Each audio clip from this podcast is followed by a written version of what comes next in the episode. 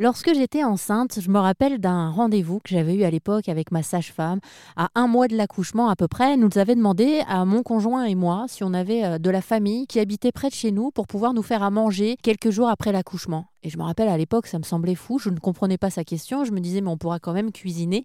Et quelques temps après, après mon accouchement justement, retour à la maison, et là j'ai très bien compris le sens de sa question, je me suis rendu compte effectivement qu'accueillir un enfant, un bébé dans sa vie, surtout quand c'est la première fois, ça demande énormément d'organisation. Parfois on oubliait de manger pendant 48 heures tellement on était occupé, on n'arrivait pas à trouver des créneaux pour faire des courses, et c'est vrai que pour la première fois de ma vie, j'ai vraiment vraiment sollicité ma famille et je leur demandais à chaque fois qu'ils venait nous rendre visite, de préparer un bon petit plat. Il existe maintenant des solutions, des gens qui ont décidé de se mobiliser. Sur RZN Radio, on est une radio de solutions et il y a des solutions qui existent et notamment des traiteurs postpartum. C'est le cas de Gwendoline avec qui j'ai pu discuter pour RZN Radio. Donc je livre des repas pour euh, des, familles qui viennent d'accueillir un bébé pour euh, décharger de cette charge mentale et aussi pour, euh, pour prendre soin, euh, voilà, avec des plats qui sont vraiment adaptés au postpartum. Et en parallèle, je me forme pour être accompagnante en périnatalité et parentalité. Donc là, c'est vraiment, vous avez trouvé un, monde qui,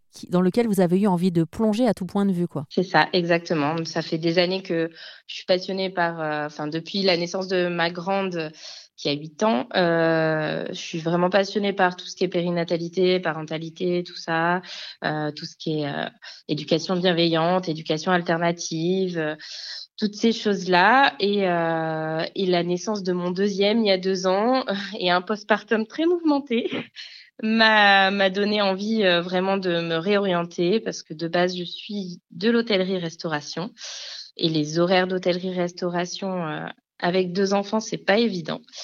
Et, euh, j'ai voulu me réorienter et vraiment, ça m'a appelé la, la, périnatalité et, parentalité. Et, euh, et donc voilà, j'ai cherché à vraiment euh, partir là-dedans et, le côté traiteur, euh, c'est mon métier de base, donc euh, l'hôtellerie-restauration qui reste quand même un petit peu ici aussi. Alors, je suis pas la seule à faire ça. Hein. Quand quand j'y ai pensé ça m'a, enfin, ça m'a traversé l'esprit. Puis j'ai commencé à chercher sur internet et là je me suis dit mais en fait ça existe. Il y en a qui font déjà ça, euh, mais dans les grandes villes, euh, voilà, à Paris ça existe depuis quelques années. Il y en a à Lyon, à Marseille, à Bordeaux. Euh, bon après voilà, chez moi il y en avait pas encore. Euh, bon après c'est très récent. Hein, ça fait celles qui existent, elles sont installées depuis deux trois ans, pas plus. Et du coup oui c'est vrai que c'est quelque chose qu'en fait ça existait euh, il y a des années de ça. Nos grands-mères euh, c'était les voisines, les tantes, les mères, belles-mères qui étaient là pour s'occuper de la maison, pour faire à manger, pour euh, pendant cette période-là, qui géraient toute la partie intendance. Et donc, euh, on se posait pas la question de la même façon. Aujourd'hui, on est euh, éloignés les uns des autres, on n'habite plus à proximité de nos parents, grands-parents. quand ils viennent, c'est du, du passage.